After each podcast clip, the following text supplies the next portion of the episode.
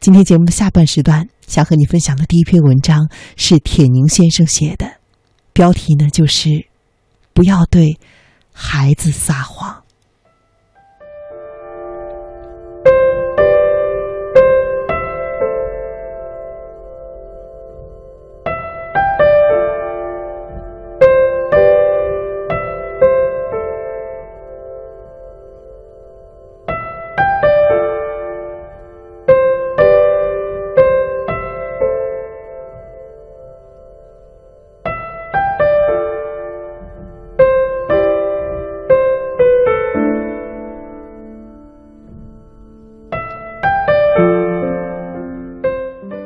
那是小学一年级的暑假，我去北京的外婆家做客。当时正是七岁八岁讨人嫌的年龄，加上隔壁院子里一个名字叫做世香的女孩子跑来和我做朋友，我们两个人玩得不亦乐乎，使外婆家不得安宁。表姑在外婆家里养病，她被闹得坐不住了。有一天，她对我们说。你们知不知道什么叫做累呀？我和世香相互看看，没名堂的笑起来。是啊，什么叫累呢？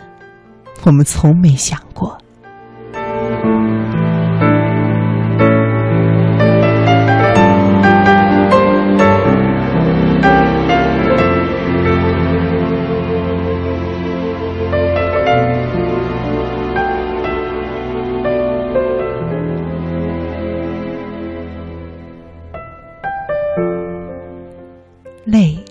离我们多么遥远呢？有时候听大人们说：“哎，累死我了。”其实他们真的累死了吗？这可能就是一句不经意的谎话吧。当我们终于笑得不笑了，表姑说：“哎，世香啊，你不是有一些糖纸吗？为什么你们不花些时间攒糖纸吗？”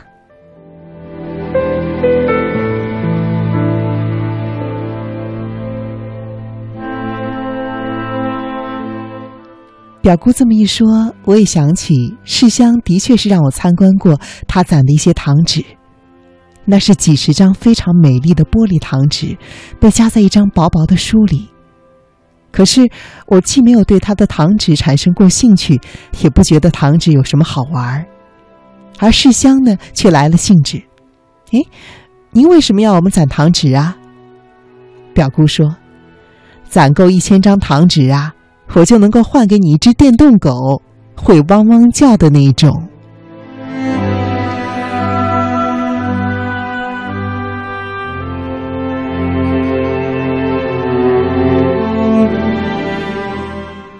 我和世香惊呆了，电动狗啊！或许它不让今天的孩子稀奇，但是在二十多年前中国玩具匮乏的时代，表姑的这句话。足以让我们激动很久。那该是怎样的一笔财富，又是怎样的一份快乐？更何况，这财富和快乐将会用我们自己的劳动换来呢？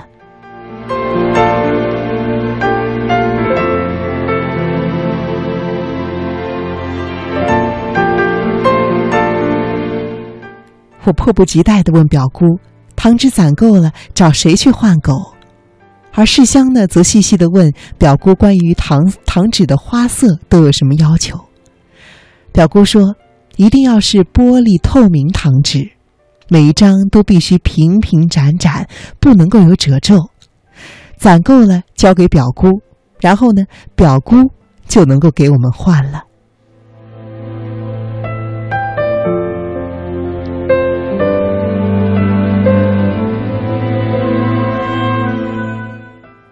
从此，我和世香再也不吵吵闹闹了，外婆的四合院也安静如初了。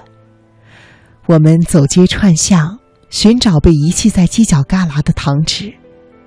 那个时候，糖纸并不是随处可见的，我们会追逐着一张随风飘舞的糖纸，在胡同里一跑就是半天的。我和世香的零花钱都买了糖。我们的钱也只够买几十颗，然后我们突击吃糖，也不顾糖把嗓子齁得生疼。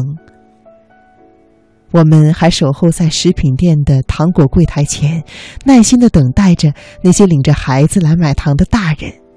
等他们买糖之后，剥开一块放进孩子的嘴。那个时候，我们会飞速的捡起落在地上的糖纸，因为一张糖纸就是一点希望啊。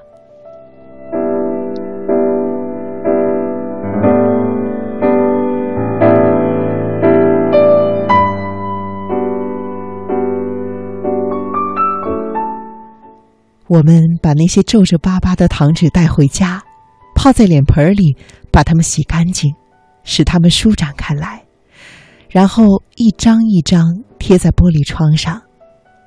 等它们干了之后，再轻轻的揭下来，糖纸平整如新。暑假就要结束了，我和世香终于每一个人都攒够了一千张糖纸。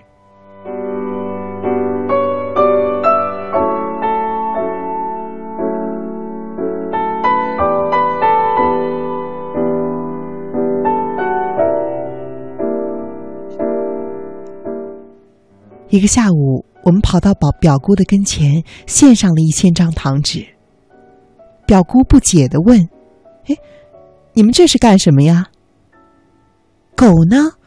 我们的电动狗呢？”表姑愣了一下，接着就笑起来，笑得没完没了，笑得上气不接下气。等他笑得不笑了，他才擦着哭出的泪花说：“哎。”表姑逗你们玩呢，嫌你们老在园子里闹，我不够清静。世香看了我一眼，眼里满是悲愤和绝望。我觉得，那个眼神里还有对我的蔑视，因为，毕竟这个逗我们玩的人是我的表姑啊。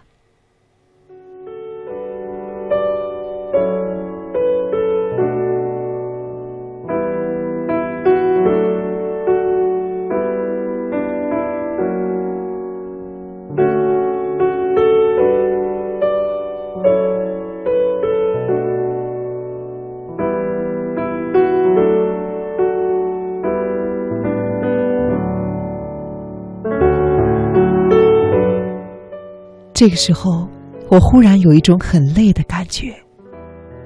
这是我第一次体会到了大人们常说的累。原来，就是胸腔里的那颗心突然加重了吧。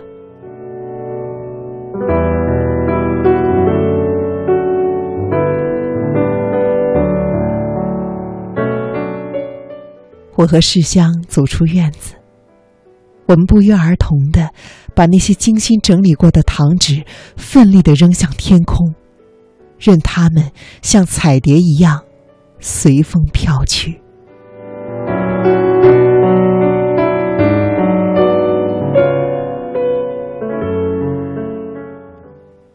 后来，我长大了。每一次看到“欺骗”这个词，我总是马上的联想起那一千张糖纸。孩子是可以批评的，孩子是可以责怪的，但是孩子是不可以欺骗的。欺骗是最最深重的伤害。我们已经长大成人了，但是所有的大人，不都是从孩童时代走来的吗？